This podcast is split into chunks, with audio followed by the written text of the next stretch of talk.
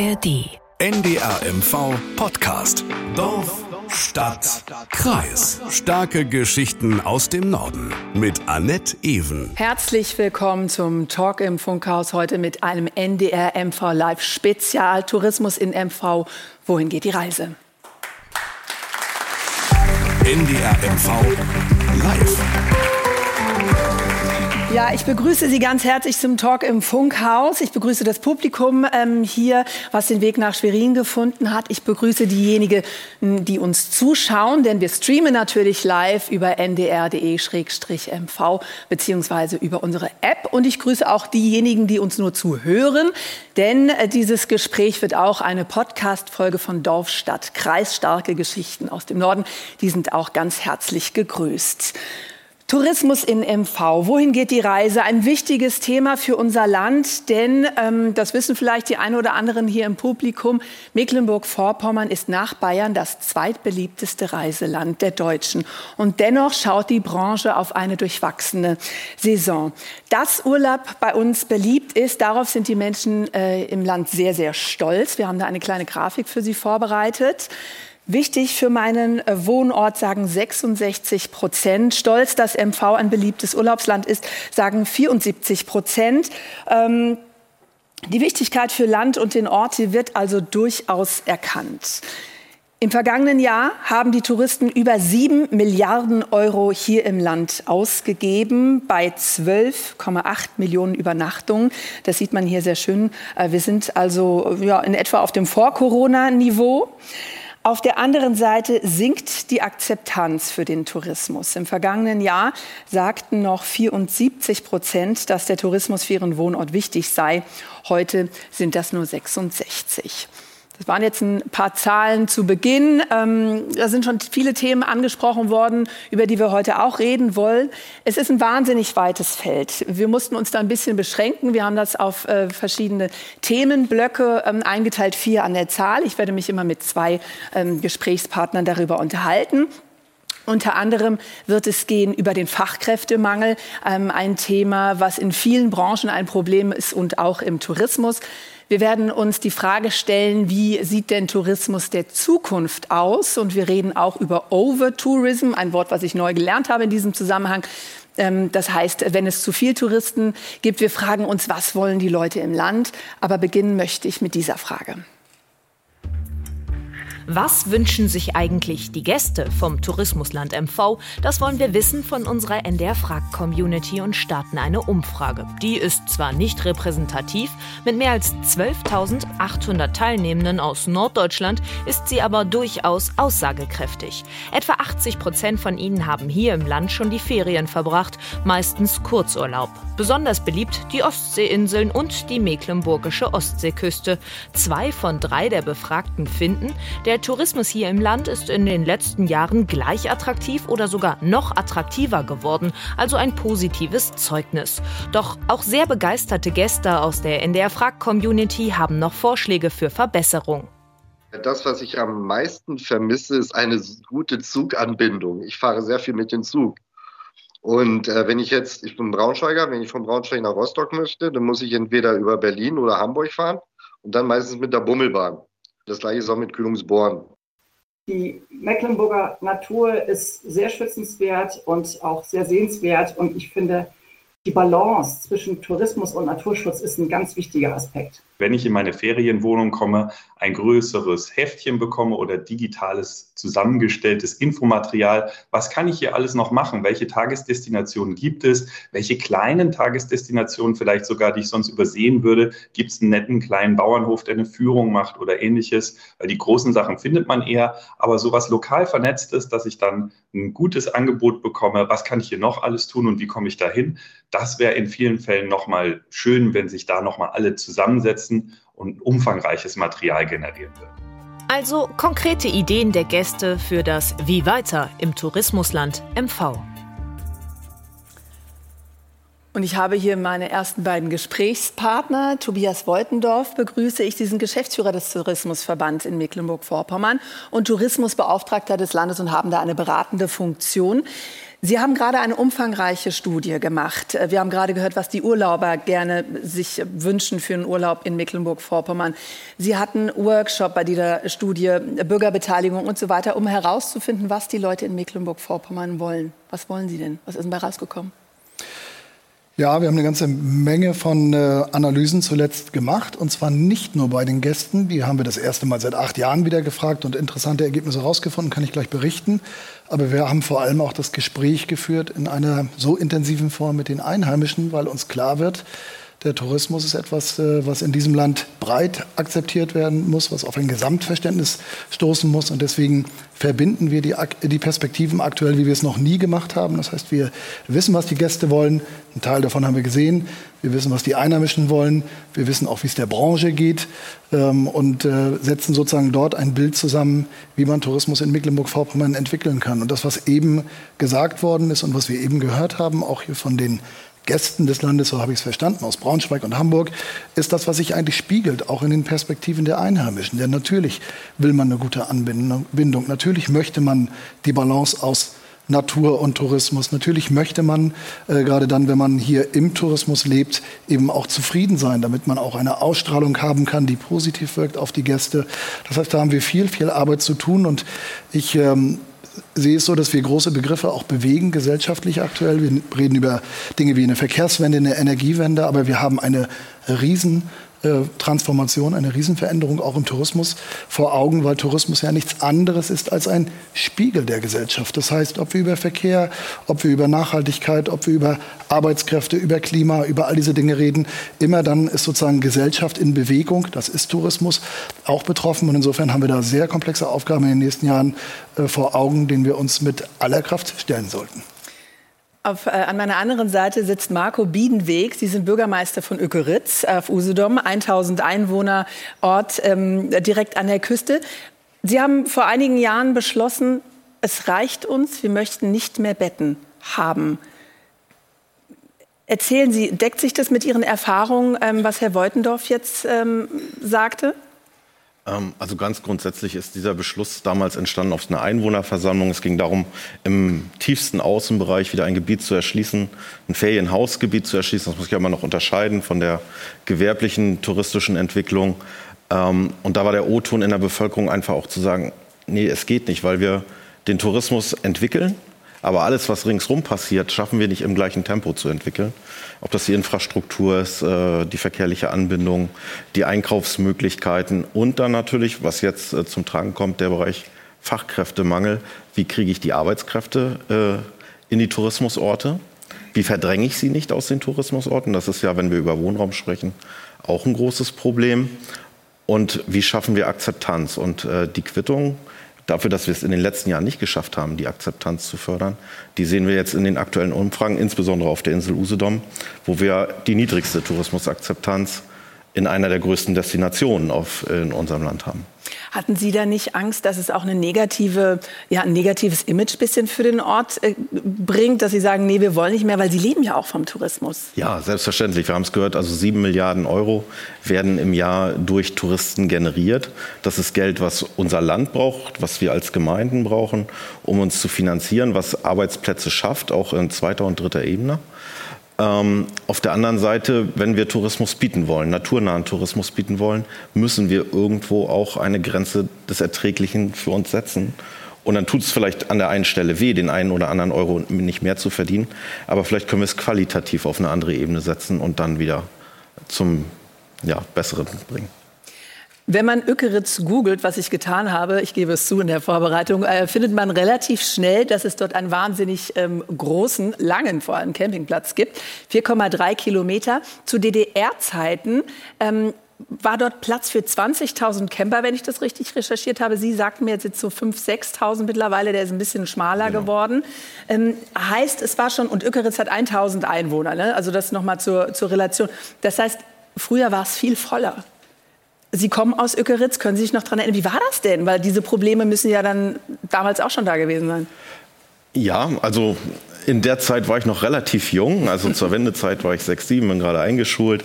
Äh, danach hat, also haben wir der Natur ihren Raum gegeben, das heißt über die Landesforst ist ja ein Küstenschutzstreifen, Küstenwald entstanden, der, wo sich die Natur dann eben äh, ja, ihren Bereich zurückholt, völlig zu Recht auch.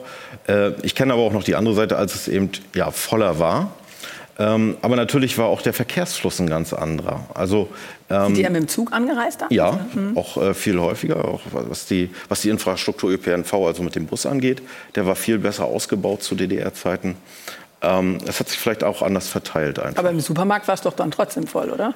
Ja, auf dem Campingplatz gab es auch mehrere Einkaufsmöglichkeiten. Ah, okay. Ja, das, äh, sieht man dann ja auch noch. Ähm, also es ist natürlich äh, auf unserem Campingplatz jetzt deutlich weniger, ein Drittel äh, circa der Zahlen.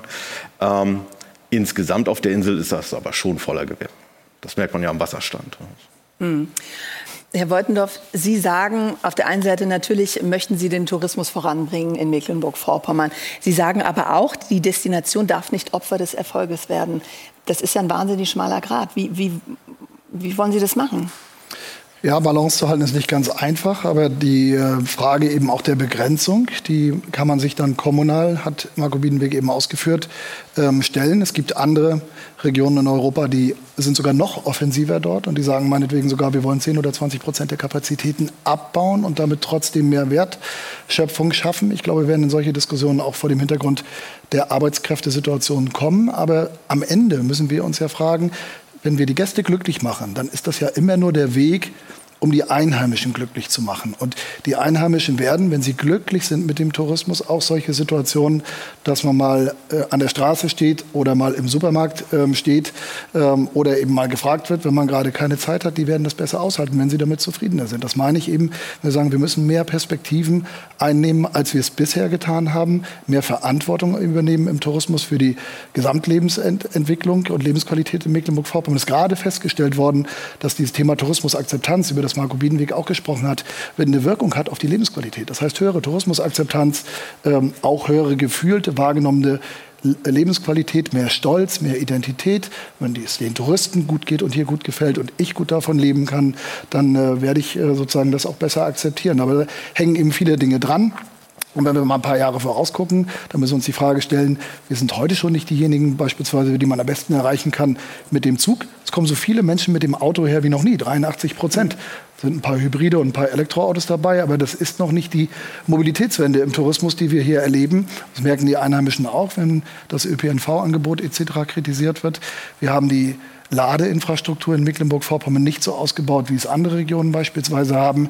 Der ADAC hat das gemeinsam mit dem Bundesverkehrsministerium gemessen, hat gesagt, naja, 2030 wird das eher noch komplizierter werden, weil man eben vieles auch äh, nicht gemeinschaftlich plant und sagt, hier sind viele Einheimische, naja, vergleichsweise viele, 1,6 Millionen. Hier sind aber vor allem so viele Touristen auf die Einheimischen wie in keiner anderen Region. Deswegen bei Verkehrsplanung, bei allen anderen Planungsprozessen, selbst bei Krankenhausbetten, haben wir auch in Corona-Zeiten erlebt, dass es man mal gemutmaßt hat, dass es knapp werden könnte, wäre es gut, in so einer tourismusintensiven Region eben die Perspektiven miteinander zu verbinden. Und das müssen wir Tourismusakteure eben auch tun. Also nicht nur die Gäste nach außen ansprechen und hören, was die wollen und das Produkt äh, vernünftig aufstellen, sondern eben auch gucken, dass möglichst regionale Wirtschaft, regionale Wertschöpfung durch den Tourismus entsteht, also möglichst viel von den sieben Milliarden hier im Land bleibt. Wir haben jetzt, ähm, Sie beide haben schon die ähm, Studie zur Akzeptanz angesprochen. Ähm, übrigens, Sie sagten, in Usedom sind die Leute am unzufriedensten. Ähm, ich habe noch eine Zahl. 73 Prozent der Menschen dort ähm, stimmen der Aussage zu, dass es äh, zu viel Wohnraum ähm, für Touristen gibt, dass der zu viel, zu viel Wohnraum für äh, Touristen dort genutzt wird. Und ein Vergleich in MV sind es 25 Prozent, die das sagen. das vielleicht noch als Hintergrund. Herr Woldendorf, Sie sagten, die Leute werden immer unzufriedener, müssen aber zufriedener werden. Wie, wie machen, möchten Sie das machen? Braucht es eine Kampagne, dass ähm, vielleicht haben Sie da konkrete Ideen schon? Ja, also Glück kann man nicht verordnen. Eine Kampagne wird nichts nutzen. Wir haben auch gerade wieder gesehen, dass wir beim Glücksatlas äh, nicht so richtig gut abschneiden, anders als andere norddeutsche Bundesländer. Das heißt, äh, hier geht es wirklich darum, dass bei den Menschen das Gefühl entsteht, dass das, was manchmal Arbeit ist, was manchmal Aufwand ist, was manchmal auch Belastung, volle Straßen etc. pp. bedeutet, dass das am Ende irgendetwas bringt. Das heißt, es muss bei den Menschen davon mehr ab ankommen und dann werden sie äh, den Tourismus auch akzeptieren. Und wenn wir heute überlegen, ob wir Arbeitskräfte hierher bringen wollen in dieses Land, auch müssen wir auch da die Perspektiven natürlich verbinden. Die reine, der reine Ruf nach Arbeitskräften, der wird nicht ausreichen. Es gilt auch dort ein Gesamtangebot mit den Kommunen, mit den Unternehmen, mit allen Beteiligten zu machen, weil die Leute, die heute sich in Bewegung setzen und nicht nur reisen, sondern auch umziehen wollen und möglicherweise im Tourismus arbeiten, sich natürlich genau überlegen, wo sie das tun können. Sie können das, gelinde gesagt, auf der ganzen Welt tun, denn Tourismus ist ein wahnsinniges Wachstumsfeld gerade nicht so richtig bei uns, aber in äh, vielen anderen Teilen der Welt ist es so. Und man kann, wenn man im Tourismus arbeiten will, global und international überall arbeiten. Und da braucht es gute Gründe, die nicht nur in dem Job allein liegen, dass man hier in Mecklenburg-Vorpommern äh, seine Wahl äh, tut und sagt, hier möchte ich sein, mit meiner Familie, mit einem sozialen, mit einem kulturellen Umfeld, zu auch ähm, erschwinglichen Preisen, mit Möglichkeiten zur Arbeit und wieder zurückzukommen und mich hier im Land zu bewegen. Also die Schönheiten, die das Land bietet, die die Gäste schätzen, dann eben als Einheimischer und jemand, der im Tourismus arbeitet, auch für mich nutzen zu können. Sie halten hier ein flammendes Plädoyer für den Tourismus. Und Sie sagten mir auch im Vorgespräch, Tourismus ist nicht verhandelbar. Jetzt ist auf der anderen Seite Herr Biedenweg, der sagt natürlich, klar, wir freuen uns über jeden Touristen, aber irgendwann ist auch mal gut. Ähm, was halten Sie von so Ideen oder was denken Sie, wenn Sie hören, eine Gemeinde sagt, nee, jetzt reicht's, wir haben keine Lust mehr, es ist uns zu viel? Ich sage es ja, wenn wir Tourismus entwickeln wollen, werden wir in den nächsten Jahren nicht darüber reden, ähm, neue Ferienwohnungen auszuweisen. Im Gegenteil, lasst uns sprechen wir es mal populär aus, überlegen, ob wir Ferienwohnungen wieder zur Wohnung machen können. Wir werden keine weiteren Flächen verdichten müssen. Wir haben genug Flächen verdichtet. Wir müssen keine sozusagen äh, unendlichen Entwicklungen von Investitionen hier mehr bewegen. Klar können wir einen Ort, war ja neulich gerade auch medial bespiegelt, wie Prora, der bisher sozusagen nur ein Investmentstandort ist, wo Immobilien verkauft wurden und letztendlich Leute jetzt in ihren Ferienwohnungen äh, wohnen. Natürlich können wir den in einen Lebenswert überführen und sagen, wie wird der für Gäste und für Einheimische interessant. Und vielleicht wird es auch ein visionäres Projekt nach vorne gerichtet, was beispielgebend ist für ein neues Verständnis von Tourismus, von Einheimischen und Gästen eben gemeinsam. Aber wir werden sozusagen völlig ähm, neben den kerntouristischen Dingen denken müssen. Also Tourismusentwicklung heißt in den nächsten 20, 30 Jahren, dass wir in den sozialen, in den kulturellen Umfeldern, in den Lebensumfeldern für die Menschen denken müssen und dort Verbesserungen erreichen müssen. Viel wichtiger als der Bau von einer neuen Ferienwohnung oder hier oder dort auch von einem neuen Hotel. Das ähm, ist wahrscheinlich Wasser auf Ihre Mühlen, oder? Wenn Sie das hören? Ja, sicher. Aber wie gesagt, der Unterschied ist eben, ist es tatsächlich gewerblicher Tourismus oder haben wir Verdrängungsmechanismen durch Tourismus, der entsteht, weil ich äh, im Immobilienmarkt äh, tätig werde. Also das Beispiel ist ja klassisch der Innenbereich. 1990 haben wir die Dörfer nicht aufgeschlossen, haben gesagt, so jetzt hier geht's los, baut euch dieses Dorf, wie ihr es braucht, sondern äh, es war eine Substanz da. Und über B-Pläne kann die Gemeinde regulieren und kann sich äh, entwickeln, hat in den 90er Jahren Ferienhausgebiete auch ausgewiesen, also eine Entwicklung, die ja durchaus auch positiv war und da war. Aber wir haben ja Problem, das Problem des Innenbereichs der jetzt äh, so zersiedelt wird. Ja? Die Familien verlassen Mecklenburg-Vorpommern äh, in eine Richtung, nämlich zur Arbeit hin äh, in bestimmten Bereichen. Auf, auf der anderen Seite haben wir großen Zuzug, demografisch aber äh, nicht für den Arbeitsmarkt, sondern eher ist es so der, ähm, ja, der Abschluss ähm, nach dem nach, dem nach der Arbeitswelt sich zur Ruhe zu setzen an einem schönen, naturnahen äh, Strand. Das äh, ist ja auf jeden Fall erstrebenswert und ähm, die finanziellen Unterschiede sind einfach zu hoch. Wenn ich viele Berufe im Tourismus, im Niedriglohn- oder im mittleren Lohnsektor habe, äh, beide vielleicht vom Tourismus leben müssen, wird es nicht immer möglich sein, äh, Wohneigentum zu schaffen und mhm. das frustriert oder Wohneigentum auch zu halten, der familiär vererbt wurde. Und dann geht das Ganze auf den Immobilienmarkt und gerade im Innenbereich fehlen uns da als Gemeinde dann auch die Mittel zu sagen, ähm, hier wollen wir eine Ferienhausbebauung, eine Umnutzung zu Ferienwohnungen verhindern. Auf der anderen Seite dann der gewerbliche Tourismus, der in Ükeritz eine relativ untergeordnete Rolle spielt. Wir haben drei, vier kleinere Pensionen, ein Hotel. Ähm, das ist also ausgeurteilt, das Ding. Ja? ja. Ähm, aber es ist eben so die ganzen beiläufigen Erscheinungen, die kommen. Demografischer Wandel, Fachkräftemangel. Parallel dazu verdrängen wir mit dem aktuellen Tourismus die Fachkräfte aus unseren Seebädern. Und ähm, das potenziert, glaube ich, auch diese Unzufriedenheit. Können Sie in einem Satz sagen, was Sie sich von der Politik wünschen? In einem Satz wird es schwierig. Versuchen Sie es. ähm, ich würde, also dazu muss man wissen, dass das, was die Gemeinden an äh, Werkzeugen hat, ähm, im Baugesetzbuch festgeschrieben ist. Insofern würde ich mir wünschen, dass die äh, Macht der Gemeinden im Baugesetzbuch ausgeweitet wird. Sehr viel wichtiges Thema für Sie, wie ich weiß. Wir haben es schon mehrfach angesprochen, Fachkräftemangel, ein ganz wichtiges Thema. Ich bedanke mich sehr bei Marco Biedenweg und bei Tobias Woitendorf und wir sprechen jetzt über das, was allerorten fehlt. Neukal-Mecklenburgische Schweiz. Hier betreibt er seit etwa drei Jahren eine rein vegane Ferienanlage. Eines der vermeintlich größten Probleme der Branche kennt er nicht. Es ist kein Fachkräftemangel, es ist ein Mangel an Menschen, die noch bereit sind, für wenig und prekäre Arbeit morgens aufzustehen. Und das ist gut so.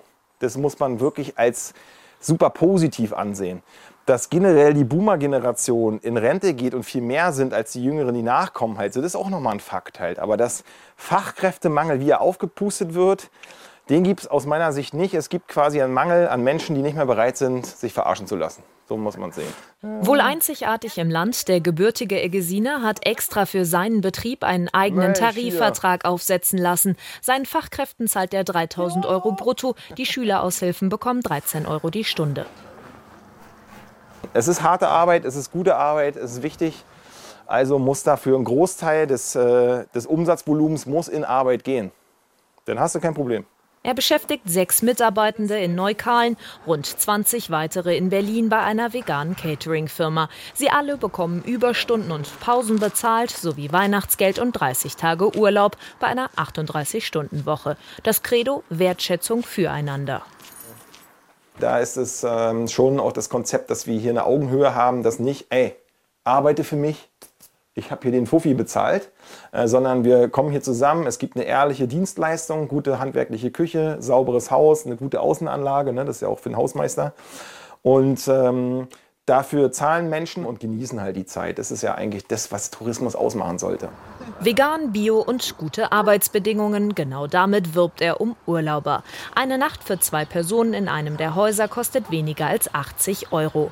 In der Hauptsaison von Ostern bis Oktober war er ausgebucht und auch Silvester ist kein Platz mehr frei. Das Konzept scheint aufzugehen. Auch deshalb warnt er davor, die Probleme der Branche nun mit Arbeitskräften aus dem Ausland lösen zu wollen es geht ja quasi darum, die schlechte Sprache und die Perspektivlosigkeit in den Heimatländern so auszunutzen und das dann halt erstmal wieder eine Zeit lang hier zu strecken und nicht selbstkritisch bei sich anzufangen. Das ist der große Kritikpunkt an dieser Ausrichtung. Und dafür politisch zu werben, statt all die Energie zu investieren, ein eigenes Tourismuskonzept in diesem tollen Land mit dieser tollen Natur zu machen, die Löhne, die Arbeitsbedingungen anzupassen und die Menschen quasi wieder für die Branche zu begeistern. So sein Appell an den Tourismus im Land. Ja, da waren schon, Sie klatschen, Sie sind Gewerkschafter, Herr Damm, Sie kommen gleich dran. ähm, da waren jetzt schon ein paar markige Sätze dabei. Ich bitte übrigens meine Stimme zu entschuldigen, ich bin etwas angeschlagen, deswegen krächze ich vielleicht ein wenig zwischendurch. Ähm, da waren ein paar markige Sätze dabei, Herr Schwarz. Ähm, Sie als Arbeitgeberpräsident und äh, DEHOGA-Chef, ähm, die Leute wollen sich nicht mehr verarschen lassen, das war ein Zitat. Sie schütteln den Kopf. Ich würde jetzt zu dem Beitrag nur sagen, man hätte dazu schreiben müssen, dass das ein Mitarbeiter ehemals von der NGG, also von der Gewerkschaft war. Der hat ja den Wimpel im Hintergrund noch aufgehängt äh, gehabt. Also äh, das ist, ich glaube, wir machen da schon einen relativ guten Job. Wir müssen gemeinsam die Herausforderungen auch, die wir in Zukunft haben, machen. Aber äh, sag mal, wenn jemand aus Berlin kommt nach Mecklenburg-Vorpommern mit dem Hintergrund und eigentlich sagt, wir sind alle äh, vielleicht, ich will nicht sagen zu dumm, aber wir sind vielleicht, wir, wir wissen einfach nur nicht, wie es geht, äh, dann darf ich sagen, das ist ja Neukalen bzw. Wagun, ein Katzensprung von meinem Unternehmen entfernt in Gneuen. Äh, wir wissen das. Ich mache das da über 25 Jahre und äh, Mitarbeiter, die über 20 Jahre bei mir sind, toi, toi, toi und Gott sei Dank, die bei mir gelernt haben und auch bei mir geblieben sind. Also äh, ich brauche keine Lehrmeister, äh, sondern wir müssen die Probleme für die Zukunft angehen. Jörg Dahms, Sie haben sich klatschenderweise schon, schon zu Wort gemeldet. Sie sind Geschäftsführer für Mecklenburg-Vorpommern bei der Gewerkschaft NGG Nahrung, Genuss und Gaststätten. Ähm, Sie würden das unterschreiben wahrscheinlich. Die Leute wollen sich nicht mehr verarschen lassen, oder? Also wir haben es unterschrieben. Wir haben einen Tarifvertrag in, in dem Bereich. Das haben zwar die Berliner gemacht, aber die Aussage, dass er bei uns beschäftigt war, ist falsch. Er hat natürlich kann jemand einen Wimpel auch als Arbeitgeber von uns an der Wand hängen oder so. Also deswegen muss er ja nicht dementsprechend auch bei uns beschäftigt sein. Und man muss auch noch mal schauen. Man muss auch noch mal schauen. Man muss auch einfach noch mal schauen, dass man, dass man. Äh, er hat eine Lücke. Also dieser Christian heißt er mit Vornamen. Das heißt, er hat eine Lücke gefunden, eine Nische gefunden, bedient eine Nische. Ich glaube, dass er sich doof dämlich verdienen würde, wenn er nicht nur vegan sein würde. Also er hat ja, er bietet ja nur für bestimmte Leute sozusagen auch ein Produkt hier an und verdient trotzdem Geld. Und wenn wir mal genau gesehen haben, wir haben ja auch eine, eine, eine viel höherwertige Gastronomie hier und auch eine, wenn wir an der Küste sind, wir haben ja gehört, wir reden über sieben Milliarden. Wir reden ja jetzt nicht über die Einkünfte, die Christian dann sozusagen dort macht. Ne? Also wir reden ja in, in vielen Bereichen dann auch. Und ich glaube, der Verteilungsspielraum, den er angesprochen hat, das sollte man wir, duzen uns übrigens, also Lars, das sollte man nicht einfach so wegwischen, sondern man sollte wirklich mal drauf schauen, äh, weil der Bürgermeister das auch schon sagte. Ne? Wir sind ja in einem Verdrängungswettbewerb. Und wir verdrängen gerade äh, nicht nur Wohn mit Wohnraum, wenn nicht nur unsere Leute verdrängt, Geld verdrängt auch. Und da müssen wir aufpassen, dass wir, dass wir äh, äh, es neu gestalten und dann dementsprechend für die Beschäftigten eben so viel Auskommen auch gestalten, dass es sich lohnt, weiter im Tourismus auch zu arbeiten. Was meinen Sie, wenn Sie sagen, der Tourismus kann nicht immer nur fordern? Wie meinen Sie mit Tourismus? Wer kann immer nur fordern? Also wir sind ja nicht die, wir sind ja normalerweise die, die immer nur fordern.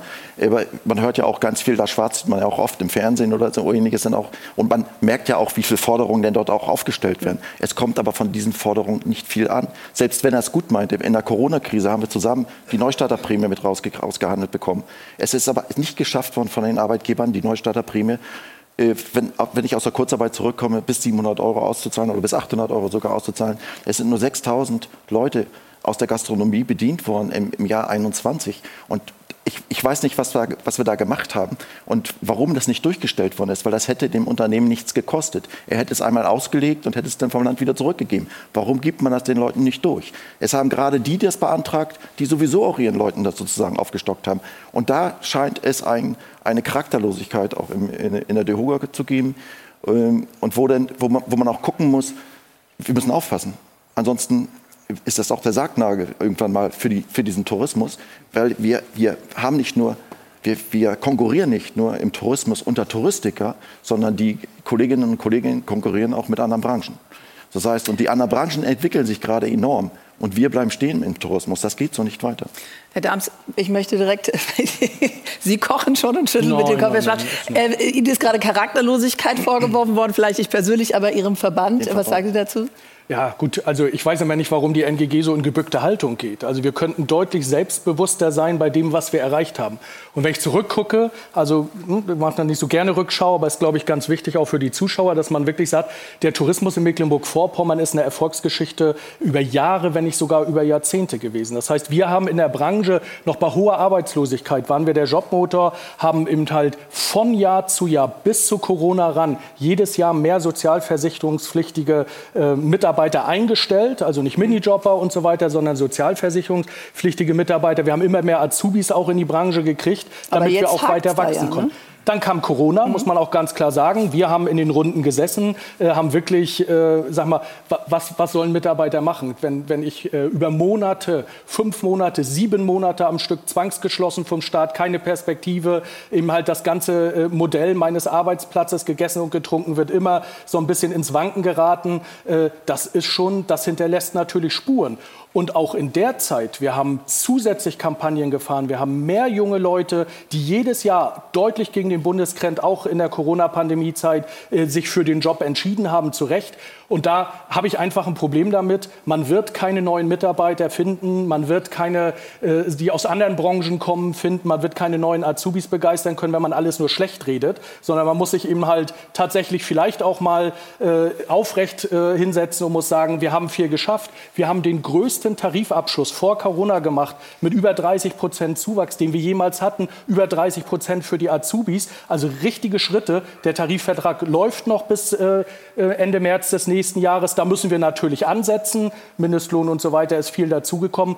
Und vor allem in der Corona-Zeit ist natürlich massiv Druck auf dem Kessel, nicht nur in unserer Branche, sondern auch in vielen anderen. Deswegen nicht nur schlecht reden, das finde ich einfach zu einfach. Ja, kann man machen, aber bringt uns nicht voran, sondern zu sagen, an welchen Punkten setzen wir an. Wir haben eine tolle Kampagne für junge Leute äh, Gastroburner. Wir fahren mit einem Foodtruck an die Schulen und machen tatsächlich äh, Werben für die Ausbildungsplätze. Das sind Erfolgsmodelle. Das machen wir als einzige in, der ganzen, in ganz Deutschland. Und Sehen Sie da Ergebnisse?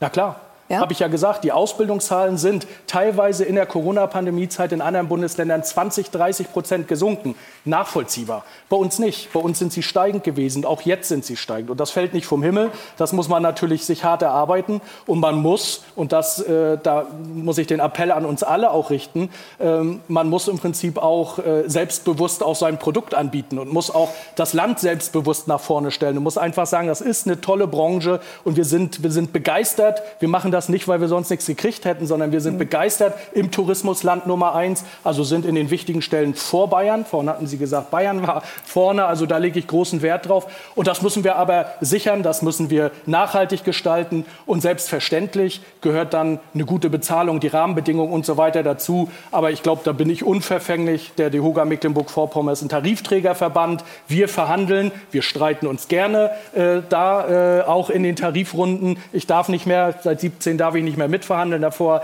äh, hatte ich das äh, Vergnügen mit Herrn Dahms, das dann zu machen. Aber äh, wir müssen vorankommen und wir müssen tatsächlich auch das, was gut läuft, weiter unterstreichen und wo Nachholbedarf ist, müssen wir besser werden. Sie haben die Azubi-Zahlen angesprochen. Ähm, das reicht ja aber noch nicht. Und es, gibt immer wieder Rufe. Ähm, ich weiß, Sie hat, hatten auch eine Auszubildende aus ähm, Vietnam und meines Wissens nach werden Sie auch bald wieder genau. jemanden von dort begrüßen. Das mögen Sie gar nicht, ne?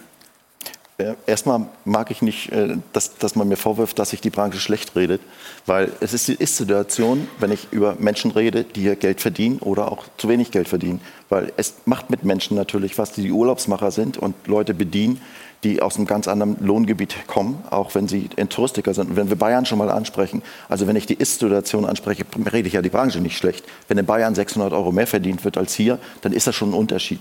Das heißt, wir haben gerade, Moment, ich bin jetzt dran. Ich bin jetzt dran. Ja, Moment, ja. Aber warum haben wir denn damals 28 Prozent, waren es nämlich 28 Prozent dementsprechend für vier Jahre? Ne, man muss mal schauen. Wir haben jetzt eine, eine Inflationsrate von 20 Prozent.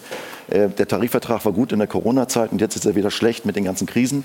Aber ich möchte noch mal dazu sagen, dass wir ich, wir sind nicht diejenigen, die schlecht reden, sondern wir reden über die Ist-Situation und wir müssen die Ist-Situation verbessern, damit das auch positiv bei den Leuten ankommt. Nämlich, wir haben hier gerade gehört, dass wir ein Problem haben. Unsere Leute haben Probleme, die Mieten zu zahlen. Wenn, wenn, ich, ich, möchte gerne mal sagen, also mit dem Entgelt, was man hier verdient, hat man einen Rentenpunkt von 26 Euro. Wenn wir denn in, in, unserem Alter darf ich nachher, wenn ich in Rente gehe, auch die wird noch versteuert, die Rente. Dann habe ich unter 1000 Euro Rente, wenn ich 45 Jahre gearbeitet habe, da kommen unter 1000 Euro raus bei den Beschäftigten, die jetzt in der Gastronomie sind. Das muss man alles sehen. Wir haben ein Durchschnittsentgelt, um einen Punkt zu bekommen, muss man 43.000 Euro verdienen hier im Osten in diesem Land. Und da sind wir weit, weit weg in Mecklenburg. Und das, auch das muss man ja im Zusammenhang sehen. Und wir wollen noch keine neue Armut durch den Tourismus gestalten. Wir haben gerade gehört, sieben Milliarden kommen, werden hergefahren. Wir müssen über die neue Verteilung reden, was auch bei den Menschen denn dementsprechend ankommt. Und dann glaube ich auch, klappt es auch wieder mit dem Tourismus. Sie haben, das, Sie haben das Geld angesprochen. Was braucht es denn, damit die Leute hier wieder, wieder arbeiten möchten? Mehr Geld kann es ja allein nicht sein, vielleicht, weil es ist einfach, liegt einfach in der Natur der Dinge, dass man dann arbeitet, wenn die meisten anderen frei haben. Das lässt das sich ist, ja nicht ändern. Das wird auch immer so sein. Aber das weiß doch auch jeder, der im Tourismus anfängt. Ne? Das wird auch immer so sein. Aber es wird nicht belohnt. Weil wir eben auch, also es, es, stellt sich jetzt gerade hier als Sozialpartner hin und dass immer alles Friede, Freude, Eierkuchen oder zwischen uns ist. Das ist es ja gar nicht. Wir haben versucht, also, also lang, langfristig anzubieten, über sieben Jahre Feiertagszuschläge zu bekommen, Nachtschichtzuschläge zu bekommen, also auch ein bisschen mehr Urlaubsgeld für die Beschäftigten, die selber den Urlaub gestalten, zu bekommen. Wir haben versucht, die wir haben versucht, Weihnachtsgeld, eine Jahressonderzahlung herauszukriegen, was in jeder anderen Branche jetzt schon wie selbstverständlich dann dementsprechend im Tarifvertrag gezahlt wird. Nur die Hoga Mecklenburg-Vorpommern weigert sich. Wir haben es gerade in der Bundesrepublik Deutschland geschafft. Rhein-Main hat jetzt alles. Ja, gut, man merkt, Herr Dahms, wir haben drei Tage NGG-Parteitag, äh, wollte ich gerade sagen. Nein, das heißt ja anders, Gewerkschaftstag gehabt in Bremen, Herr Dahms. Es kommt direkt davon. Ich würde tatsächlich ein kleines bisschen davon, wir sind Sozialpartner, wir verhandeln die Tarifverträge, wir werden in die neue Runde gehen. Das werden sicherlich harte Verhandlungen. Das kommt auf die Rahmenbedingungen drauf an. Das heißt, wenn wir sieben Prozent Mehrwertsteuer nicht erhalten können, das sind beispielsweise Forderungen, die ich auch gerne von der Gewerkschaft gehört hätte, weil das hilft uns. Das heißt, wenn wir die sieben Prozent auf Speisen weiter behalten, dann eröffnet das natürlich Spielräume, die wichtig sind, um auch, äh, sag mal, die Mitarbeiter noch besser bezahlen zu können. Aber nochmal, äh, wir haben ganz, ganz viele tolle Betriebe, die mit ihren Mitarbeitern gut umgehen. Und wir haben auch wirklich, wir sind die internationalste Branche, die es gibt, auch in Mecklenburg-Vorpommern. Wir haben tolle Erfahrungen gemacht, gerade mit den vietnamesischen Auszubildenden. Äh, die sind ein Sonnenschein in den Betrieben. Ich kann das aus eigener Erfahrung sagen. Und deswegen sollten wir da anknöpfen, äh, weil das, wo wir die Augen mit Sicherheit nicht verschließen können, wir haben einen demografischen Wandel. Wir haben nicht mehr 30.000 Schulabgänger, wir haben nur noch 10.000. Äh, die reißen sich um die Azubis. Die Qualität teilweise derjenigen, die aus der Schule kommen, ist auch nicht einfacher geworden. Also es sind genügend Herausforderungen. Wir haben die Ausbildungsberufe gemeinsam, haben wir die novelliert, interessanter gemacht. Äh, und da müssen wir, glaube ich, ansetzen, dass man wirklich guckt, wie bekommen wir mehr helfende Hände, kluge Köpfe ins Land? Äh, wie bekommen wir die, die im Land Lust vielleicht drauf haben oder auch tatsächlich noch vielleicht aus den 90er Jahren von der Tante, von der, von der Mutter oder wie auch immer gehört haben, hm, schwierige Branche, da hat sich so wahnsinnig viel geändert. Äh, was nicht funktionieren wird, was ich auch gelegentlich höre, nehmt doch einfach den, den Preis hoch oder äh, bezahlt doch einfach das Doppelte. Dann kommen die Leute auch nicht einfach von irgendwo, weil sie nicht auf den Bäumen wachsen, sondern dann kommen die aus anderen Branchen, dann wird nachgezogen. Äh, das macht relativ wenig Sinn, sondern wir müssen wirklich gucken, wie wir gemeinsam verantwortungsvoll für Mecklenburg-Vorpommern. Denn zwei zwei Sachen sind in Mecklenburg-Vorpommern eben halt nicht wie überall woanders. Also hier kommt keiner, um äh, Ski zu fahren und hier kommt auch keiner, um auf Berge zu kraxeln, sondern die kommen im Sommer, weil die ans Wasser wollen, an die Seen wollen, weil die vielleicht in unsere äh, Städte wollen, weil, weil sie Mecklenburg-Vorpommern die Natur ergreifen können. Aber wir haben nur vier, maximal fünf Monate, die tatsächlich Wertschöpfung stattfindet. Und wir geben uns wahnsinnig Mühe, die Leute ganz Jahr zu beschäftigen. Ja, wir brauchen in der Saison wie in der Ernte, wie überall eben halt, wenn alle Gäste mit Mal da sind, weil alle Urlaub haben, brauchen wir zusätzliche äh, Kräfte. Aber wir müssen sehen, und das ist auch das von, dem, von der kleinen Runde davor, Tourismusakzeptanz heißt auch, dass noch ein kleiner Gasthof, dass auch eine Gaststätte noch im Binnenland ist und so weiter. Und da sehe ich eigentlich eher die Gefahr, weil das ist wichtig. Vorhin wurde ja auch gesagt, wir wollen keine, wir wollen nicht mehr wachsen, sondern vielleicht sogar zurück. Wir brauchen keine Massentourismusprojekte. Ja, Prora ist angesprochen worden, Püttnitz, 3000 neue Betten, 500 Leute auf Schlag. Ich habe die Frage gestellt, woher sollen die Leute kommen?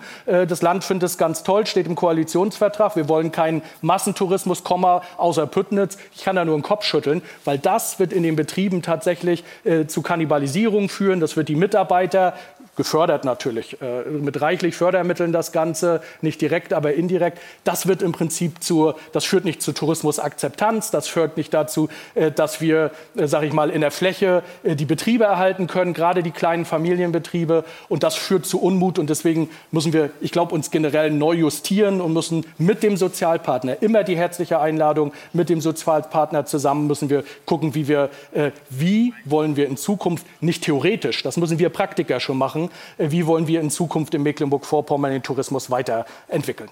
Herr Schwarz, das ist die perfekte Überleitung zu unserem nächsten Themenblock. Ich danke Ihnen beiden sehr herzlich. Äh, Lars Schwarz war das und ähm, Jörg Dahms. Und jetzt äh, sprechen wir über die Frage, wann sind es zu viel Touristen?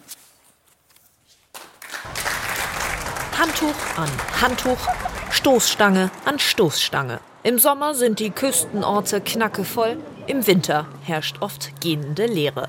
Der boomende Tourismus im Land sorgt bei vielen Anwohnern seit Jahren für Unmut. Einerseits leben hier fast alle Menschen davon. Es ist total wichtig, dass es Tourismus gibt.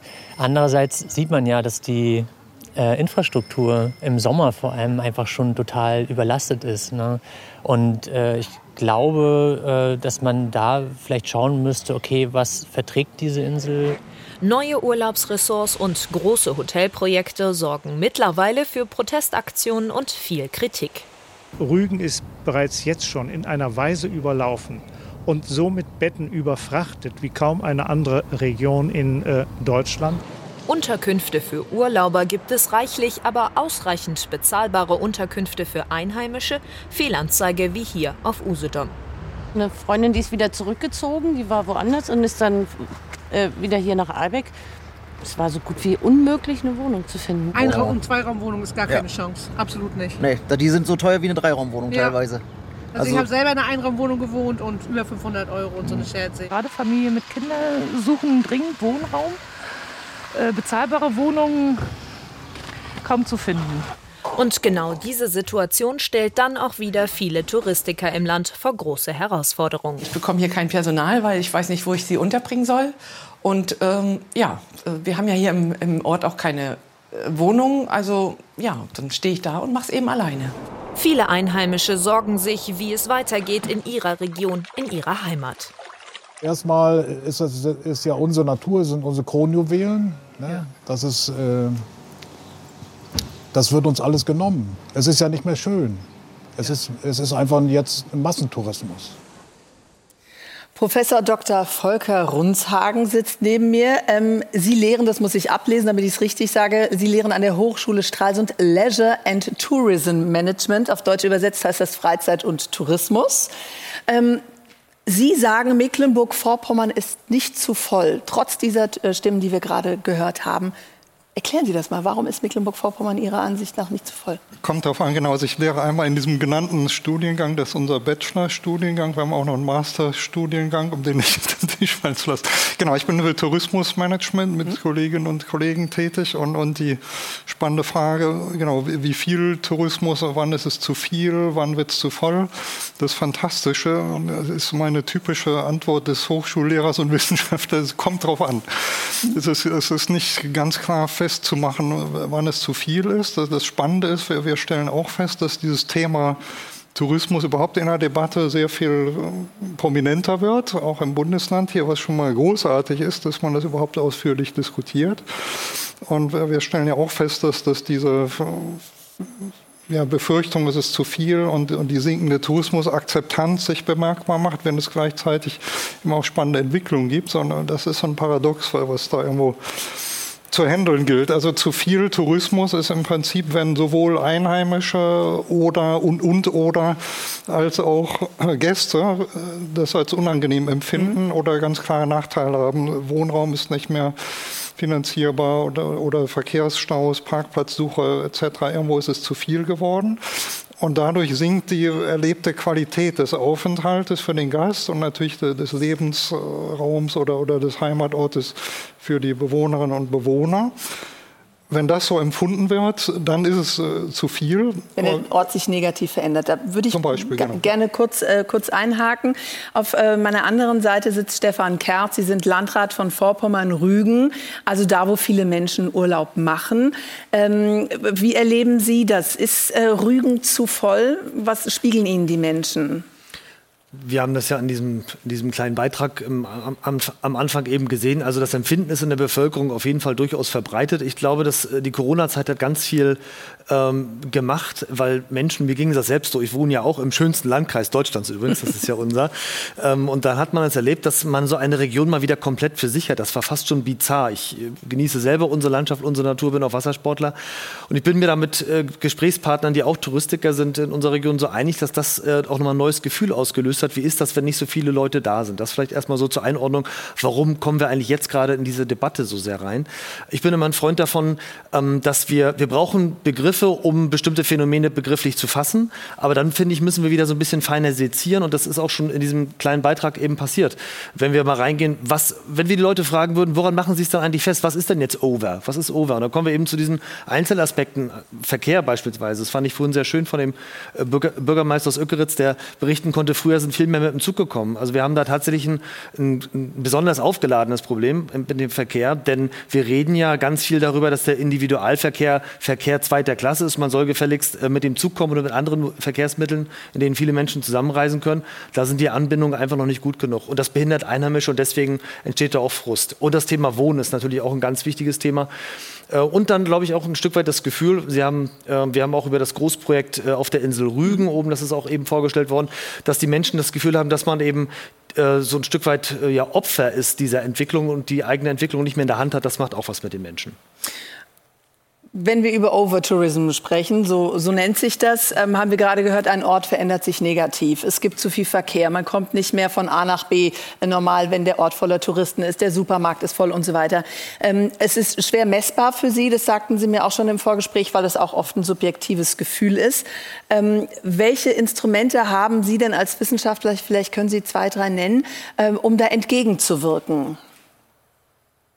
Dass die Orte nicht überfüllt sind, dass die Leute ja, Tourismus, den Touristen auch willkommen heißen.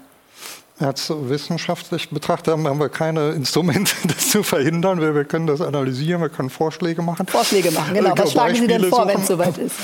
Also, ja, das meint ganz viel sind ja diese kommunalpolitischen Themen, so wie viel Bauland wird ausgewiesen, was wird für Ferienwohnungen, für gewerbliche, für große oder kleine Projekte überhaupt zur Verfügung gestellt. Das musste ich irgendwo in einer Balance bleiben. Aber tatsächlich insgesamt werden die Probleme auch oftmals zu isoliert betrachtet. Das ist vielleicht auch ein gesamtpolitisches Problem. Wir haben schon gehört, Infrastruktur, Verkehrssituation. Es gibt eine Menge Potenzial tatsächlich, glaube ich, zumindest punktuell noch für diese angesprochenen Projekte.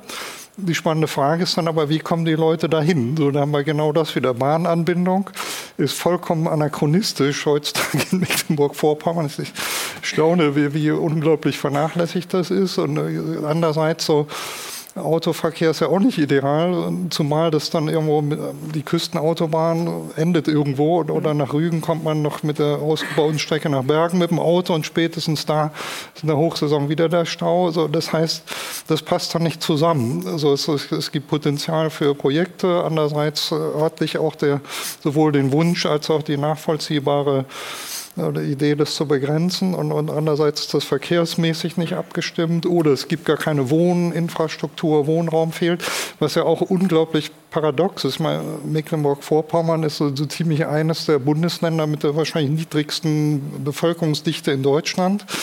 Also in das etwa so, also irgendwo ist doch total paradox. Es gibt unheimlich viel Platz, aber keinen Wohnraum. Das heißt, was schlagen so Sie da also konkret also vor? Also die, ich höre raus, ähm, die Zugverbindungen müssten ausgebaut ja, werden und es müssten mehr Wohnraum ähm, äh, entstehen für Leute. Fühlen Sie sich Sie analysieren das, Sie sagen, können auf Probleme hinweisen. Fühlen Sie sich da von der Politik auch gehört? Hört man Ihnen zu, Sie als Experte, wenn Sie sagen, ähm, das und das muss verändert werden? Das, ich weiß nicht, ob man uns zuhört, aber wir werden durchaus ja gefragt. Und es gibt hm? solche Anlässe wie hier. Es, es gibt viele spannende Veranstaltungen, wo Politik, äh, Wirtschaft, Wissenschaft etc. Also wir werden sicherlich gehört. Andererseits haben wir auch weder eine Wunderlösung selber, noch, noch äh, kann die Politik oder, oder die Wirtschaft irgendwo das über Nacht lösen. Das war ja auch, auch nicht, nicht realistisch. Aber, Aber Sie weisen ja auf Probleme hin. Genau, und so ist es. Und, und gleichzeitig natürlich auch, auf, wir können auch immer vergleichen. Ne? Sie fragten danach nach äh, Messegrößen oder, oder ähnliches. Wie gesagt, diese, so, zu viel oder zu wenig Tourismus ist sehr schwer messbar. Aber wir haben ja schon gehört, dieses Verhältnis Übernachtungszahlen zu Einwohnerzahlen, Übernachtungszeit etc., das sind wichtige Kriterien. Andererseits haben wir auch dieses typische, wurde auch schon genannt, hauptsächlich Sommerferien, diese Saisonalität. Also ist ja auch unrealistisch zu sagen, es werden riesige Strukturen geschaffen und im Winter nutzt das keiner, dann ist das wieder ja. auch nicht finanzierbar. Also, also da würde ich gerne kurz einhaken, Herr bleibt. Ja. Wir haben nämlich auch auf Instagram gefragt, da hatten äh, unsere User die Möglichkeit, uns Fragen zu stellen und Miroer Schlossinsel. Ähm, ich habe recherchiert, es ist ein äh, Restaurant in Miro, Sie ahnen es, äh, auf der Schlossinsel. Ähm, die schreibt, ähm, oder das Restaurant schreibt, staatliche Einrichtungen etc. schließen in der Nachsaison. Wie soll sich so eine Nachsaison entwickeln? Ähm, November bis Februar ist das Schloss nur nach Anmeldung zu besichtigen. Das ist jetzt ein Beispiel von mehreren Dingen es ist einfach nicht viel los im Winter. Ist natürlich die Frage nach Henne und Ei. Äh, ähm, was war zuerst da? Ähm, wenn Sie das hören, was Herr Runzhagen sagt, ähm, was sind denn so Dinge, die, die, die umsetzbar sind? Ich weiß, Sie ähm, als Landrat äh, können da jetzt auch keine Wunder bewirken. Aber wo sagen Sie, da kann ich äh, die Ärmel hochkrempeln und anpacken? Ähm, das, Sie beziehen das jetzt auf das Thema Overtourism oder einfach auf Saisonverlängerung? Das muss ich jetzt äh, kurz nachfragen. Sind wir noch bei der Tourismuszufriedenheit äh, und bei der Akzeptanz? Oder? Gerne auf Overtourism. Mhm. Also wir haben ja gehört, bessere Verkehrsanbindung, mhm. Dinge, die ähm, auch Saisonverlängerung würde das mhm. natürlich, insofern spielt das ein bisschen zusammen. Mhm. Ähm, würde das ein bisschen entzerren, wenn nicht alle nur im Sommer kämen. Mhm. Also dieses Schlossbeispiel, also öffentliche Einrichtungen äh, im Winter möglichst geoffen, äh, geöffnet halten, ist natürlich immer eine ganz große Herausforderung. Da spielt übrigens auch das Thema Personal, das wir heute auch schon hatten, dann wieder sehr stark eine Rolle. Ähm, muss man gucken, was man leisten kann. Da muss dann äh, jede Gemeinde, jede Ost, jedes Ostseebad, jede Region eben äh, für sich die richtigen Schlussfolgerungen ziehen. Ich würde so gerne aber noch mal zu, diesem, zu diesen kritischen Punkten kommen. Also was, was macht äh, Tourismus Akzeptanz aus und, und dieses äh, Schlagwort Overtourism, das ich ja eher so ein bisschen kritisch sehe, weil ich sage, wir müssen es feiner sezieren. Und da ist dieses Thema Wohnen, das will ich unbedingt noch mal rausstellen, aus meiner Sicht ein ganz, ganz, ganz, ganz wichtiger Aspekt. Ähm, das ist auch hoch kompliziert, da was zu machen. Ich denke, es wird jetzt hier den Rahmen Rahmen sprengen, wenn ich äh, die Idee und das Projekt B2, was bei uns im Landkreis entwickelt wurde, wie wir so ein Stück weit auch was für Einheimischen wohnen, weil es ist ja nicht nur Wohnen, was dann wieder hochpreisig von Leuten, die in unsere wunderschöne Region kommen wollen, weggekauft wird, sondern wir müssen ja das Wohnproblem bezahlbar lösen für die Leute, die hier auch irgendwo am Arbeitsmarkt sind und deren Heimat das auch schlicht und ergreifend ist, weil die hier schon über Generationen leben und eben weiterleben wollen. Das ist ein ganz, ganz, ganz, ganz wichtiger Punkt. Ähm, ich denke, es wie, ist wie auch der Sie, wichtig. Können Sie einen Satz sagen zu diesem, zu diesem B2? Ich versuche es ganz kurz, indem äh, ich in Partnerschaft mit der Sparkasse Vorpommern so ein Konstrukt geschaffen hat, das Gemeinden in die Lage versetzt, ähm, Grundstücke zu entwickeln, ohne dass man es den Spekulationsmarkt preisgibt, sondern dass man die Grundstücksentwicklung als Gemeinde ganz, ganz eng in der Hand hat. Und das geht auch für die Gemeinden, die eben keine eigene Entwicklungsgesellschaft haben, äh, die keine eigene, über keine eigenen Grundstücke verfügen. Auch hier ist das kein Hexenwerk und keine Zauberei. Das geht sehr langsam voran. Aber wichtig ist ja schon mal immer, dass man eine gute Idee hat. Und so erste kleine Pflanzen gucken auch so langsam aus dem Boden raus. Ich gebe auch gerne weiter Auskunft darüber. Ich glaube, jetzt wird es wirklich den Rahmen sprengen. Ich würde gerne lange darüber reden, aber ich glaube, das geht hier nicht. Ähm, das geht ja ein bisschen in die Richtung von, äh, die, von der Forderung von Herrn Biedenweg, die wir vorhin gehört haben, dass er sagt, wir fordern mehr Mitspracherecht, während es darum geht, ähm, wie wird mit Immobilien umgegangen, auch ähm, Umwandlung von, ähm, von Wohnraum. Ne? Ja. ja. Okay, ich denke, ich soll was dazu sagen. Dann tue ich Sehr gerne, ja. Ähm, Umwandlung von Wohnraum und tolle Ideen, was man in Gemeinden machen kann, äh, die stoßen sehr, sehr oft an Grenzen, die man vielleicht nicht zu schnell verteufeln soll. Also wir fordern alle, und ich kann da jeden Bürgermeister verstehen, ich war selbst jahrelang Bürgermeister und hätte mir an der einen oder anderen Stelle, wenn es um Ruinen geht oder wenn es um Umnutzung geht in eine Richtung, die man selbst nicht gut findet als Gemeinde, das hätte ich mir immer gewünscht. Äh, Wir müssen nur die, den rechtlichen Rahmen, in dem wir uns bewegen, immer auch ein bisschen sehen. Und das ist alles so ein, Ausflug, ein Ausfluss von Artikel 14 Grundgesetz, von Eigentum, Eigentum verpflichtet, wissen wir irgendwo alle, haben wir in der Schule gelernt. Ähm, aber es ist, zeigt eben auch ganz deutlich, ähm, dass ähm, das Eigentum eben auch ein Stück weit gesichert ist und eine Gemeinde nicht einfach bestimmen kann, da kommt das hin und da kommt das hin. Deswegen warne ich davor, da so große Hoffnung dran zu knüpfen, dass da irgendwelche nahezu planwirtschaftlichen Ansätze, dann bräuchte man eine gesellschaftlichen komplette Revolution wieder. Ich weiß nicht, ob das wirklich alle wollen in diesem Raum, ich glaube eher nicht. Ähm, deswegen warne ich davor, zu viel äh, Hoffnung zu haben. Ich denke, es geht äh, mit solchen Ansätzen, wie wir sie in Vorpommern-Rügen entwickelt haben, äh, da kann man in kleinen Schritten dann über die Jahre hinweg auch was erreichen. Das ist jetzt nicht Ihre, ähm, ähm, also äh, Ihre Befug, also Sie können jetzt kein Grundgesetz ändern, ne? Artikel 14 äh, änderten. Ich hätte gehofft, dass Sie was anderes sagen, aber ich, äh, nein, leider nein. Ja, aber Sie, Sie, äh, wie- inwiefern können Sie denn ähm, Einfluss nehmen? Weil Sie sind ja dann in dem Moment der Anwalt äh, der Leute in Ihrem, äh, in Ihrem Landkreis. Na, wir können Einfluss nehmen. Also die Hoheit über diese baurechtlichen Angelegenheiten haben zunächst die Gemeinden durch ihre Bebauungsplanung. Der Landkreis ist Baugenehmigungsbehörde, aber auch nicht so, dass ein Landrat in der heutigen Zeit sagen kann, wie es vielleicht vor 100 Jahren war, müsste ich mich mal erkundigen. Ähm, der sagt dann einfach, der gefällt mir, das genehmige ich und der gefällt mir nicht, das genehmige ich nicht. Oder der hat schon zwei, der darf nicht mehr. So funktioniert es nicht. Wir Landkreise sind ja sozusagen Genehmigungsmaschinen am Maßstab des Grundgesetzes und am Maßstab des Baurechts. Wenn einer einen Bauantrag stellt, der ist genehmigungsfähig, dann haben wir auch die Genehmigung zu erteilen. Ansonsten verbrennen wir Steuergelder. Wenn wir es nicht tun, würde der Landkreis verklagt werden, würde viele tausend Euro äh, in den Sand setzen und am Ende würde das Haus trotzdem gebaut werden.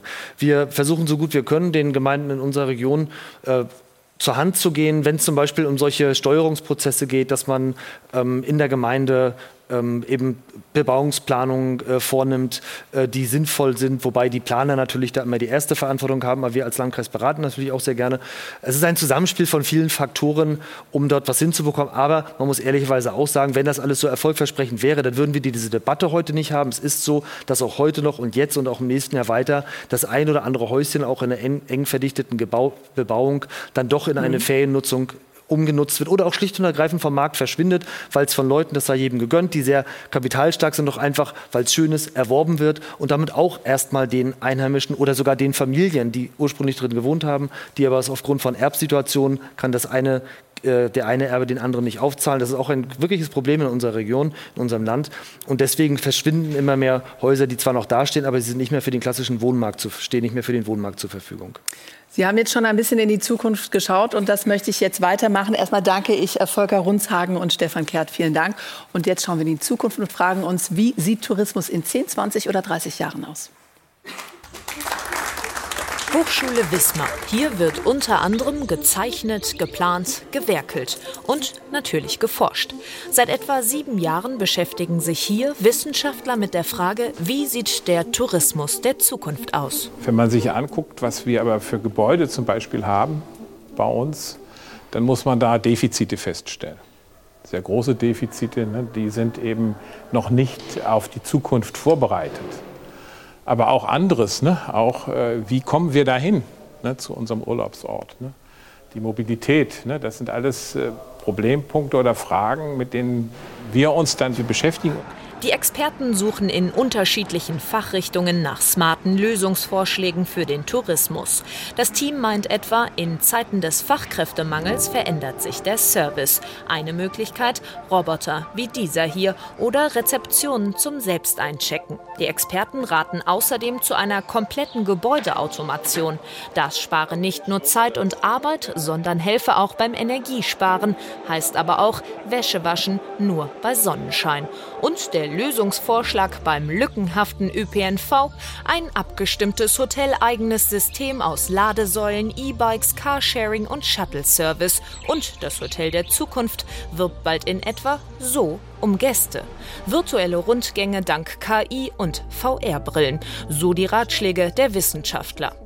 Eine weitere Idee, an der sie tüfteln, neue nachhaltige Bauweisen im Gastgewerbe. Auf dem Campus steht ein Prototyp für ein Ferienhaus der Zukunft. Regional mit Holz aus dem Hafen gefertigt, schnell in nur einer Woche aufgebaut und kostengünstig produziert. Hier das Haus wurde komplett mit parametrischen digitalen Planungsinstrumenten geplant und dann eben auch umgesetzt, indem ein Roboterarm die Bauteile hergestellt hat, eigentlich äh, dadurch wenig Fachkräfte überhaupt erforderlich sind und äh, dass dann durch ein einfaches Klicksystem die Bauteile zusammengesetzt worden sind. Und da sind dann vielleicht die Baugenehmigungsprozesse auch etwas äh, einfacher. Derzeit laufen die letzten Tests am Prototypen und schon bald könnten Häuser wie dieses auch in anderen Größen Realität werden. Was bei allen Themenbereichen für das Forschungsteam feststeht, der Tourismus der Zukunft ist mit großen Investitionen verbunden, vor allem bei der Digitalisierung. Herr Pamann, so ein Bedienroboter, wäre das was für Sie in Ihrem Hotel? Bis jetzt nicht, aber ich denke, das ist schon auch die Gegenwart. Ne? Also es sind ja viele Hotels, die das schon testen und probieren und gerade in großen Gastronomien äh, zum Abräumen werden die ja schon verwendet. Also es ist nicht mehr so Zukunft, sondern es ist schon Gegenwart. Ich muss Sie erst mal vorstellen, Olaf Parmann. Sie haben ein Hotel ähm, in Güstrow, das Hotel am Schlosspark und das Gästehaus in Rostock. Ähm, Sie sagen, wer sich nicht verändert, hat verloren. Wie haben Sie sich denn verändert? Also wir haben die Pandemiezeit tatsächlich genutzt, in uns zu gehen und zu gucken, ähm, wo sind wir gut, äh, wo machen wir viel, wo überfordern wir die Mitarbeiter, worauf können wir uns sozusagen reduzieren und haben eigentlich so Kernbereiche gefunden, dass wir halt mehr Geschäftsreiseverkehr, Tagungsgeschäft machen, dass wir hybride Meetings anbieten, ähm, ne, dass wir einen Coworking Space ähm, aufgebaut haben für Remote-Arbeiten, für mobiles Arbeiten, also sehr zukunftsgewandt und denke mal, das wird auch in Zukunft sozusagen der Standard werden. An meiner Seite ist noch Konstanze Köhler. Ich freue mich sehr, eine Frau in der Runde zu begrüßen. Sie sind Geschäftsführerin von Vamos Reisen. Ähm, Sie verfügen über langjährige Erfahrung im Bereich Tourismus, waren äh, bei TUI, auch im Ausland viel. Ähm, Sie kennen Mecklenburg-Vorpommern, weil Sie hier studiert haben. Sie sind gebürtige Berlinerin, aber mittlerweile leben Sie hier. Ähm, Sie sagen, es braucht mehr und bessere Kommunikation, um unser Land weiter voranzubringen. Was macht Mecklenburg-Vorpommern denn aus Ihrer Sicht ähm, richtig? Mecklenburg-Vorpommern macht vor allem richtig, dass es jetzt mit einer tollen Kommunikation, die ich gerade jüngst wahrnehme, gestartet ist, Menschen zusammenzubringen, um eben auch den Tourismus jetzt miteinander zu gestalten. Ich glaube, das ist das, was ich in den letzten Jahren in meiner Beobachtung ein bisschen vermisst habe, dass man zusammenkommt in solchen Foren wie hier oder was jetzt auch vom ähm, Tourismusverband ähm, angegangen worden ist, die Bürger eben mit einzuladen, um überhaupt aufzuklären, sich auszutauschen, Ideen einzusammeln und dann das, was wir hier Tolles haben, auch für die Zukunft zu gestalten. Und ich glaube, dass Mecklenburg-Vorpommern eine großartige Chance hat und eine tolle Möglichkeit, weil wir in vielen Dingen vielleicht noch nicht ganz so schnell sind, wie ähm, es andere europäische Destinationen schon viele Jahre vor uns getan haben. Aber das ist ja das Schöne für uns. Wir können davon lernen, wir können über den Tellerrand gucken, was andere gemacht haben, können es als Inspiration für uns nehmen. Und ich glaube, trotzdem ist es ganz wichtig, dass wir unseren eigenen Weg gehen und ähm, gucken, was wir dann daraus machen und was für uns gut ist und für uns stimmig ist hier in diesem Land. Wenn Sie über den Tellerrand schauen, Sie haben das schon getan. Was sind so zwei, drei Punkte, wo Sie sagen, das müssten wir unbedingt machen? Vielleicht können Sie es noch ein bisschen konkretisieren. Ich glaube, es zieht sich heute so ein bisschen hier auch so durch den, äh, durch den Abend, das Thema Mobilität und äh, ist einfach das Thema jetzt auch der Zukunft. Immer mehr Kunden wollen in den Urlaub auch ohne ihren Pkw fahren. Und deswegen sind wir da, glaube ich, stark gefordert, infrastrukturell wirklich schnell Dinge auf den Weg zu bringen, dass ich weiß, wenn ich von Berlin aus einer Großstadt hier nach Mecklenburg-Vorpommern komme, wie komme ich denn dann wirklich auch an meinen Urlaubsort ran? Und ich glaube, es ist nicht so schwer, dort auch gute Angebote ähm, gestalten und schaffen zu können. Das wäre so der eine Punkt. Der zweite Punkt, ähm, den ich für wirklich relevant halte, ist, dass bei dem Thema Digitalisierung oder auch Automatisierung, wenn wir da in die Zukunft gehen und uns natürlich auch ähm, von der Technik unterstützen lassen müssen und sollten, dass wir nicht vergessen, ähm, dass das wichtigste Erlebnis für einen Kunden letztendlich auch der persönliche Kontakt ist und die Begegnung im Urlaub, aus der wir etwas ziehen beim Reisen und dann auch wieder mit in unseren Alltag nehmen können. Aber das ist ja gegensätzlich zu dem Bedienroboter. Genau, deswegen, ich habe auch nicht gesagt, dass wir einen Bedienroboter brauchen. Ich habe gesagt, dass ich der Meinung bin, dass wir monotone Prozesse, die wir jeden Tag zu tun haben, in Hotels, in ähm, Gaststätten, auch im Ferienhausbetrieb, und wir sind ein ganz stark geprägtes Ferienhausland, an vielen Stellen auch automatisieren sollten, um uns dann auf das zu besinnen, wo wir wirklich gebraucht werden, nämlich im Kontakt mit dem Gast. Herr Parmann, ähm, gleiche Frage an Sie. Was braucht es, damit ähm, der Tourismus bei uns im Land vorankommt? Ja, wir haben ja viel über Overtourism gesprochen. Ich glaube, wir haben jetzt 30 Jahre der Sturm- und Drangzeit hinter uns mhm. ähm, und äh, haben äh, ordentliche Wachstumskurve hingelegt. Und ich glaube, es ist so, dass wir jetzt ähm, da auch in der Lage sind, ähm, wirklich uns ein bisschen mal zurückzulehnen und zu gucken. Das ist ja immer so, gibt es auch vom Wissenschaftler sozusagen Beutler, ähm, da so eine Studie, das heißt, äh, wann fängt sozusagen die Destination äh, quasi sich zu verändern, entweder nach oben oder nach unten. Und wir sind, glaube ich, in so einer Phase, wo wir genau überlegen müssen, in welche Richtung wir gehen. Und ähm, ich stelle mal die These auf, dass diese 30 Millionen Übernachtungen, die wir jetzt ähm, haben, dass die vielleicht auch tatsächlich genug sind und dass wir aber dann an der Qualität arbeiten müssen, dass wir qualitativ besser werden müssen, dass wir gucken müssen, wo wir die Dinge, die Probleme, die wir haben, dass wir da wirklich eine Agenda aufstellen. Also nicht nur darüber reden, ehrlich gesagt, sind diese Themen, die wir heute diskutieren, die sind auch schon vor 10, vor 15, vor 20 Jahren diskutiert worden, sondern wir müssen jetzt auch ins Tun kommen. Ne? Und mhm. ähm, da ist es, glaube ich, ganz wichtig, dass alle Institutionen, und so steht es ja auch in der Tourismuskonzeption ähm, des Landes, ähm, dass alle Institutionen und Verbände wirklich eng äh, vernetzt zusammenarbeiten, weil es eben Tourismus, äh, so wie Herr Woidendorf richtig gesagt hat, äh, sich die verschiedenen Bereiche einfach überlagern. Und ähm, ob es jetzt die Kommunen sind, äh, ob es die ähm, Verbände, die Arbeitskräfte, die Gewerkschaften, wie wir vorhin gesehen haben, äh, ist es immer leicht gesagt. Ähm, ne, natürlich sind wir alle für faire Löhne, für Wertschätzung, ähm, für flexible Arbeitszeiten. Also es gibt ja verschiedenste Modelle. Da gebe ich Herrn Schwarz halt recht, dass wir viel als Arbeitgeber äh, getan haben in den letzten zehn Jahren. Die Branche ist nicht mehr so, äh, wie sie früher mal war. Äh, das, da gibt es wirklich sehr, sehr viele äh, neue Ansätze. Also Sie sagen, wir brauchen wieder mehr Fachkräfte, um uns voranzubringen, wenn ich so durchhöre. Ja, das ist auch dieser Fachkräftemangel. Das ist ja auch ein hausgemachtes Problem, was ja auch angekündigt war, äh, dass wir immer weniger Auszubildende haben werden, also schon durch den demografischen Wandel, äh, dass wir immer weniger Schulabgänger haben. Äh, wir haben jetzt Zuwanderung und diese Chance müssen wir auch ergreifen, dass wir wirklich die Menschen, die zu uns kommen wollen oder müssen, ähm, dass wir die wirklich auch in die Arbeitsmärkte, in die sozialen Sicherungssysteme einfach integrieren, ähm, dass wir sie sozusagen auch on the job trainieren. Mhm. Äh, da gibt es verschiedenste Instrumente, auch von der Bundesanstalt für Arbeit.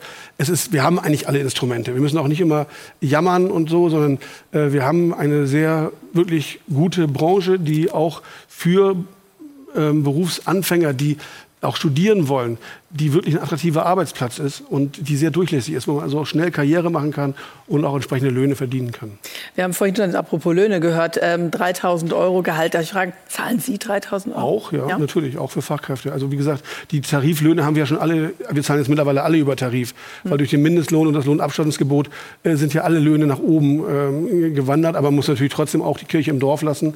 Ähm, was richtig ist, ist, dass wir ein Saisongeschäft haben. Unser großes Problem ist, dass wir jetzt ja sozusagen im Tal der Tränen sind, ne, bis April. Das muss man wirklich einfach mal so sagen. Das heißt also alle, die Festgeldkonten, die schmelzen jetzt ab.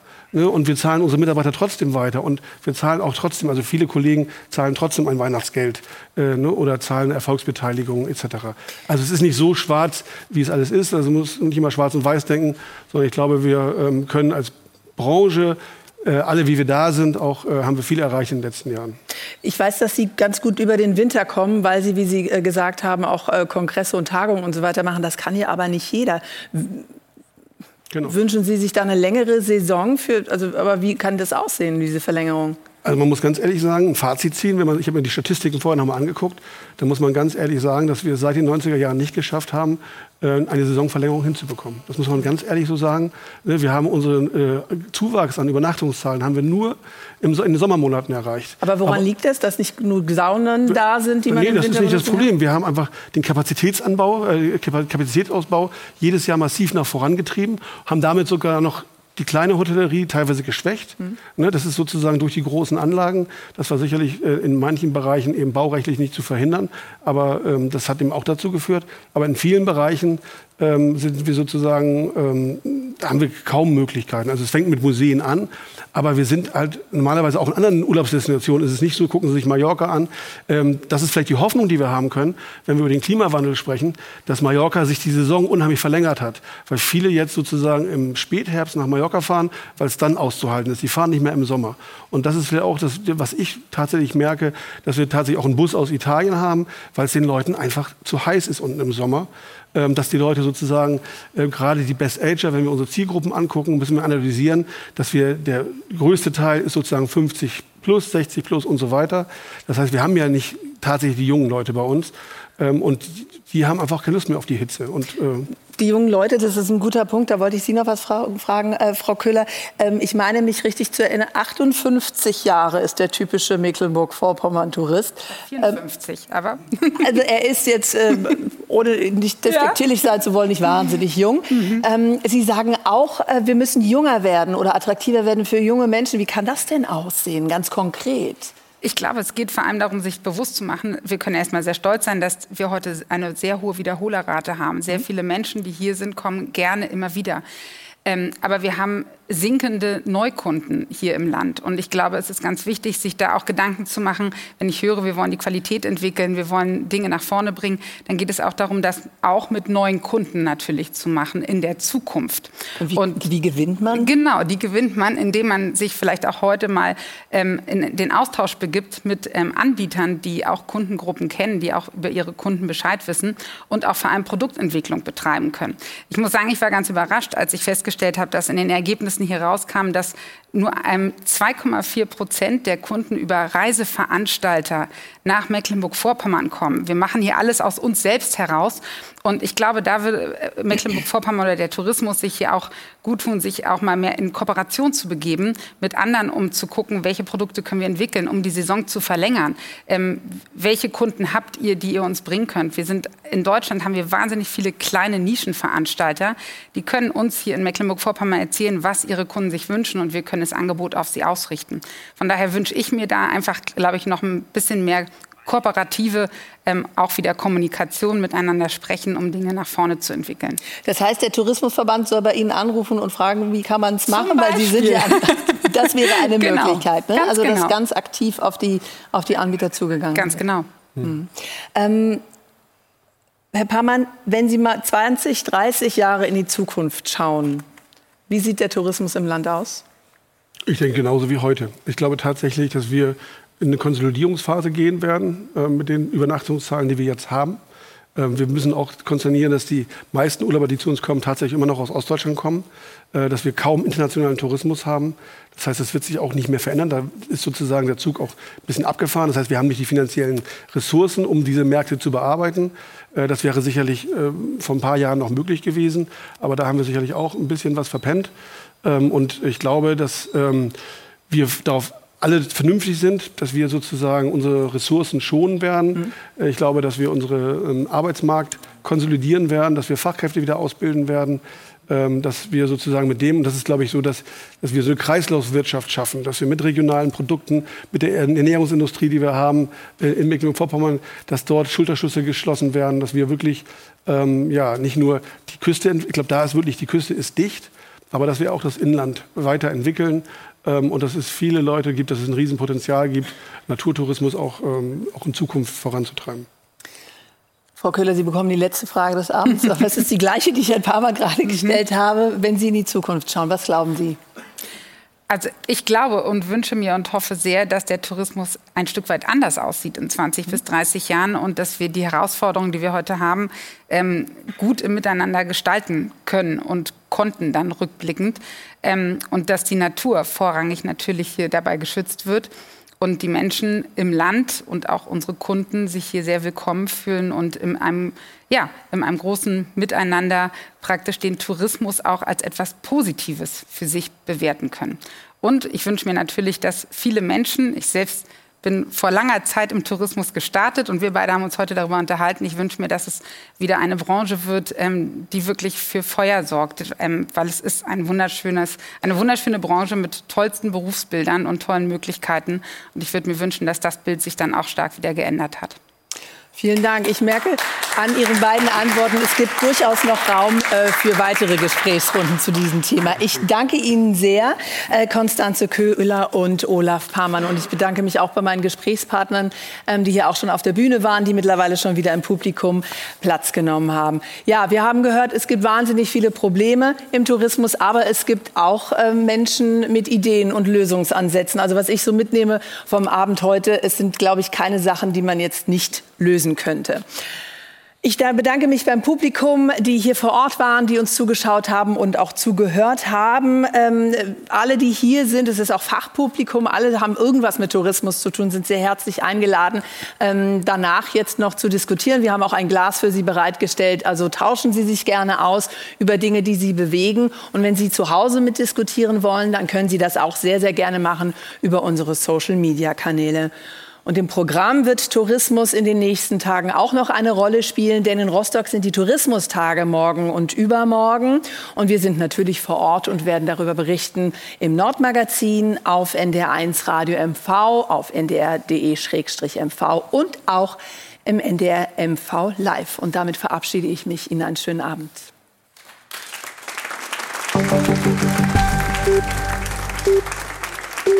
NDR MV Podcast. Dorf, Stadt, Kreis. In der kostenlosen NDR MV App und in der ARD Audiothek.